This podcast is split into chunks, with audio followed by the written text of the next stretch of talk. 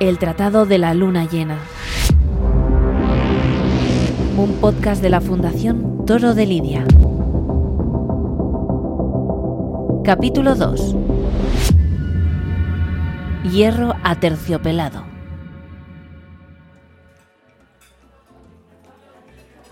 Tenemos que ser discretos, si no la oposición se nos echará encima. A mí, a mí lo que me preocupa son los medios. Siempre hay alguno que consigue una filtración. Mira, Paco, solo mi equipo de confianza conoce el proyecto. Y ninguno hablará. Yo respondo por ellos. Ya, ya. Propongo que nos adelantemos y salgamos ya. Esos, esos terrenos están a nombre de mi mujer y mi abogado teme que algún periodista ate cabos en el catastro. Pero todavía no toca, Paco.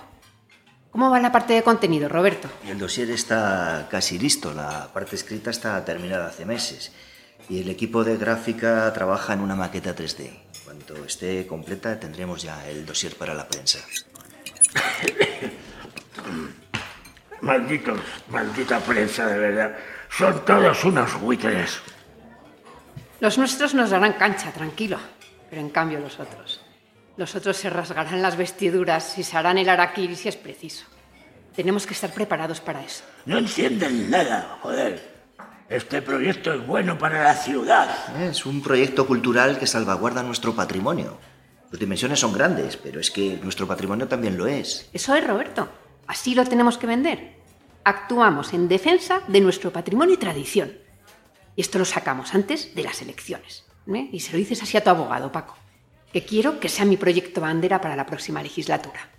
Bien, Rosa. Yo estoy preparado para cuando, cuando tú digas, ya sabes. Tengo contratada una agencia de la leche para la presentación. Se van a caer de culo. Bueno, tengo que ver el calendario. Lo primero es ver cómo salpica el partido la sentencia de Salgado, que debe estar al caer. Y después comentaré con el jefe el adelanto electoral y tras su aprobación sacamos el proyecto. Y lo quiero deslumbrante, ¿me oís? ya te digo, digno de El Hollywood. proyecto es fantástico, alcaldesa. Hay al menos cinco apartados desde el punto de vista social y comunicativo que, que no son discutibles. Defensa y salvaguarda del patrimonio, desarrollo cultural, creación de empleo, puestos de trabajo, vocación de referencia internacional e impulso educativo centrado en valores. Todo ello perfectamente documentado y todo ello justificado con directores de área, de intachable trayectoria. Y tú de director, Truán. Bueno, como acabo de decir, es un proyecto que añade valor en todos los terrenos. Bien, bueno, dinos, ¿por qué me llamaste? ¿Cuál es el problema? El problema se llama Marta Figueroa. Es historiadora y actualmente trabaja como subdirectora de Isberia. ¿Tu revista? Sí, y es mi ahijada. No jodas. Ha encontrado una pista en el archivo de Indias que puede resultar molesta. No va a encontrar nada más, pero quiero poneros en preaviso. Joder, Roberto, ¿no me dijiste que te habías encargado del archivo? Sí, así es, de, de todo lo que conocíamos que nos podía perjudicar, pero esto, nadie sabía que existía esto. ¿Y qué he encontrado? Nada, no tiene nada. Un documento traspapelado que estaba donde no tenía que estar. Un apunte manuscrito sobre un tratado. ¿Es grave? No, no, no, en absoluto. Pero va a estar husmeando. Marta es muy concienzuda. Como lo era su padre. Y claro, tú piensas que es grave, porque quizá haya más documentos que desconoces y temes que ya los encuentre. Por eso me llamaste ayer, por eso estamos aquí hoy y por eso tienes esa cara. Líbrate de ella, ¿me oyes? No queremos que salte ninguna liebre. No queremos ruido hasta que lo hagamos nosotros. ¿Está claro? Oye, ¿quieres que lo haga yo, No, alcaldes? no, no, no. Yo me encargo. ¿eh? Debemos ser sutiles. Si es un asunto de Roberto. Y con discreción, ¿eh? Nadie va a nombrar la ciudad del toro hasta que yo lo diga. Y ahora pidamos los postres. Venga, el chef aquí prepara un tiramisú espectacular. Camarero, Fue un golpe de suerte hallar en la Biblioteca Nacional el inventario de libros de Eduardo Pérez. No tengo duda. Ese registro debería estar aquí, en el Archivo de Indias de Sevilla. Yo era una niña la primera vez que vine a este edificio, cuando Roberto y mi padre encabezaron un equipo de catalogación de manuscritos. El archivo documenta cuatro siglos de la historia entrelazada de España y América, en sus ocho kilómetros lineales de estanterías, que albergan unos 43.000 legajos, compuestos por más de 80 millones de páginas. Entre ellas, estoy buscando el primer tratado de tauromaquia, apenas una aguja en un pajar inmenso. A trabajar.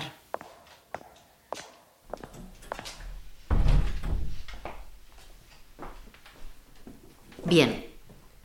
Dado que el botánico Eduardo Pérez embarca a América muy próximo a octubre de 1792, lo lógico es pensar que llegó al continente y que, desde allí, mantendría algún tipo de comunicación con su familia. Pudieron pasar otras muchas cosas, como que el barco no partiera o que naufragara en el Atlántico, pero por ahora voy a seguir la hipótesis de que llegó a su destino. ¿A dónde?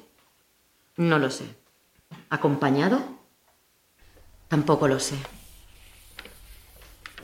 En fin, he revisado ya cuatro legajos de 1792 de la sección de arribadas de Cádiz que reemplazó a la Casa de Contratación en lo relativo a licencias de embarque para emigrar al Nuevo Mundo. La archivera se ha equivocado y me ha dado una quinta caja de 1793, lo cual no deja de tener gracia porque estoy buscando precisamente eso, el error humano. Y es que quien cataloga ha de incluir en la ficha de la obra no solo los datos imprescindibles como el autor o la fecha, sino que ha de redactar un resumen del contenido del documento. Y esa es la cuestión. Distinguir el grano de la paja, lo esencial de lo accesorio. ¿Qué tiene valor, por ejemplo, en una crónica de varias páginas, en un relato extenso o en una carta? Un momento. ¿Qué es esto? Querido primo, el viaje transcurrió bien. Hemos llegado hace algunas semanas a la hacienda de tu padre y estamos instalándonos todavía. Eduardo no viajó solo. Mm, cerca de las explotaciones agrícolas familiares. Aquí. El Tratado de Tauromaquia es fascinante porque ordena la lidia en base a la verdad del diestro, sin puya ni banderillas, para que el toro llegue entero a su duelo final donde solo triunfa uno. Ajusta y expresa la honradez y la armonía del toreo.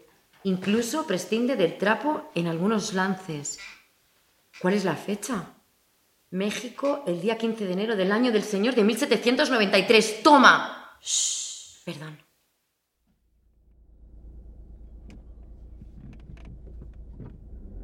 Estas cinco líneas sobre el tratado, que son las más valiosas de la carta con diferencia, representan una pequeña parte de las 100 que tiene la carta de Eduardo Pérez. Sin embargo, Tratado de Tauromaquia no aparece en el resumen del contenido del documento porque quien lo haya catalogado o bien no ha leído la carta entera o, sin tener referencia histórica, no le ha dado importancia a la fecha, 1793. Ese año todavía no se ha escrito ningún tratado de toros. Larga vida al error humano.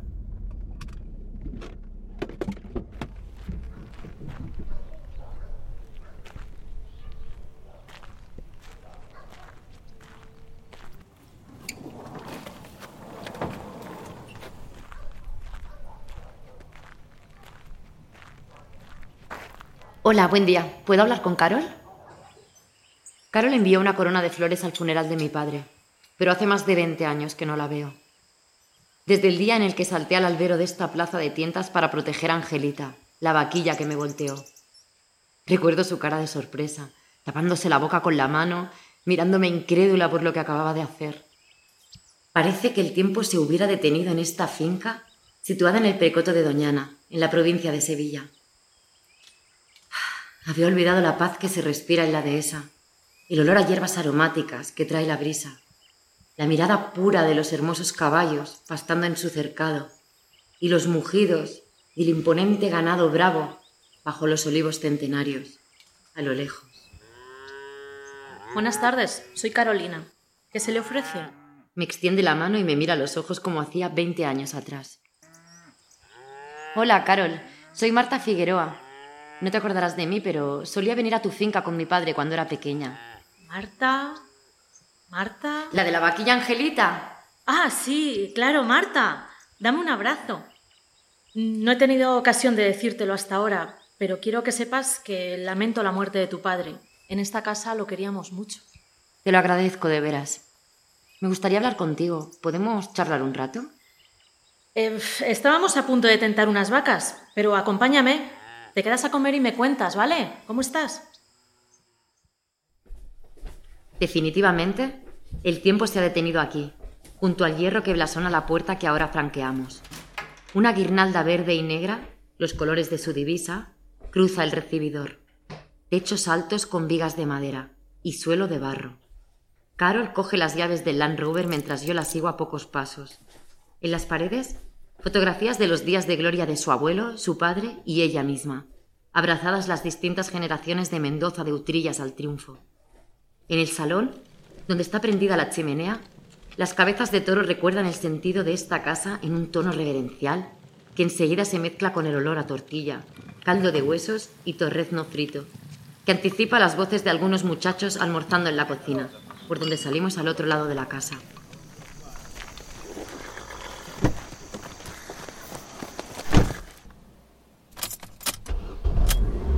¿Dónde vamos? Creía que solo se tentaba en plaza. Hay que conocer las reses en el campo. Es la mejor manera de saber si son bravas o mansas. ¿Y los toros? Porque las corridas solo se torean toros, ¿no? Mira, Marta, los machos bravos van tres veces al caballo en su vida. En el acoso y el derribo, en el tentadero y en la plaza.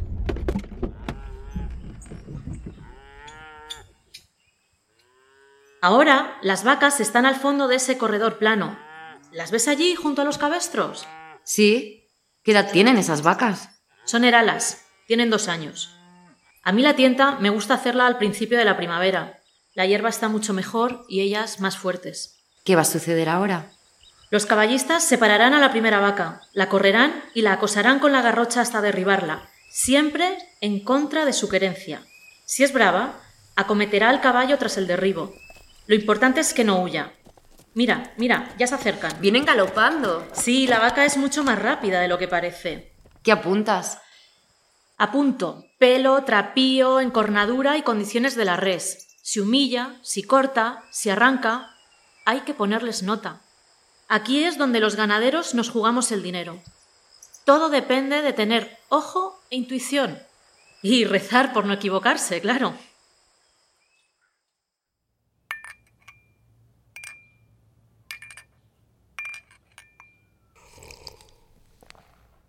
Sé que tu familia siempre se ha desvivido por recuperar el espíritu del toro clásico, por el significado de la verdad y la pureza en la fiesta.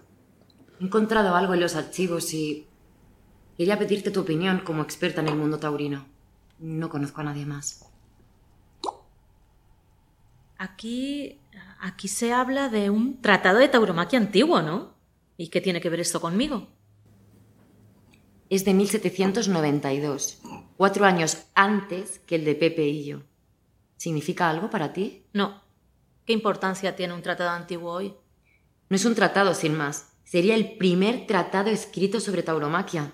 Su existencia importa. Es como si se encontrara otro encaste dentro del árbol genealógico que haya permanecido oculto. El trabajo del ganadero es seleccionar a los toros bravos. Desde hace más de dos siglos, escogemos a los mejores animales para que perpetúen la raza. Y eso mismo han hecho los toreros escoger. Escogen su tauromaquia, lo que hacen en una plaza y lo que no. Lo que quiero decir es que el tiempo es el que ha decantado la lidia hasta dejarla como está, y eso ahora mismo es ley. Las cartas están sobre la mesa. Pero puede haber otra baraja. Ese tratado podría ser clave para entender la tauromaquia, ¿no crees? Mira, Marta, el toro de Lidia es mi vida. Aquí tratamos de recuperar una línea pura del encaste Vista Hermosa como era hace muchos años, cuando mi abuelo se hizo con esta finca. Te hablo de un toro robusto, de cabeza recogida y extremidad fina. Así lo describe mi abuelo en las notas de la ganadería y así lo cuentan las crónicas taurinas de la época. Ese es mi objetivo y ese será mi legado. Es algo tangible, material, pero tú me estás hablando de castillos en el aire. Tengo pruebas de que se escribió y estoy convencida de que voy a encontrarlo. No aspiro a cambiar la fiesta, solo a que se conozca el pasado, como tú, que intentas recuperar la línea pura de tu bisabuelo. Tú eres una luchadora. Has abierto otro camino en la tauromaquia para las mujeres. Pensaba que entenderías esto mejor que nadie. No me digas lo que tengo que entender y lo que no. Sigo luchando cada mañana desde que amanece para demostrar que mi hierro ha sido elegido el mejor de la feria dos años consecutivos y que eso ha sido por mi trabajo y no por casualidad, como piensan mis compañeros del Círculo Ganadero de Toros de Lidia. ¿Crees que me lo ponen fácil? Por ser mujer, he tenido que lograr más triunfos que cualquier hombre para que reconozcan mi valor, y a cada momento que pueden, oigo cómo dicen a mi espalda que mi éxito es por el trabajo que hizo mi padre, mi abuelo o el que hace mi mayoral. Cada día que salgo de esta finca escucho que yo, como mujer, no sería capaz de hacer esta labor si no tuviera hombres a mi lado. Y cada vez que miro el móvil encuentro lo mismo en las redes. Así que no me des lecciones sobre lo que significa luchar o ser valiente, que vengo enseñada. ¿Qué quieres? ¿Cambiar 200 años de historia tú sola? Quiero la verdad. Este episodio ha sido impulsado por la Fundación Toro de Lidia con la colaboración del Ministerio de Cultura y Deporte. La Fundación Toro de Lidia es una entidad destinada a la promoción y defensa de todas las tauromaquias. Tú también puedes involucrarte. Hazte amigo de la Fundación. Para más información, visita nuestra web fundaciontorodelidia.org.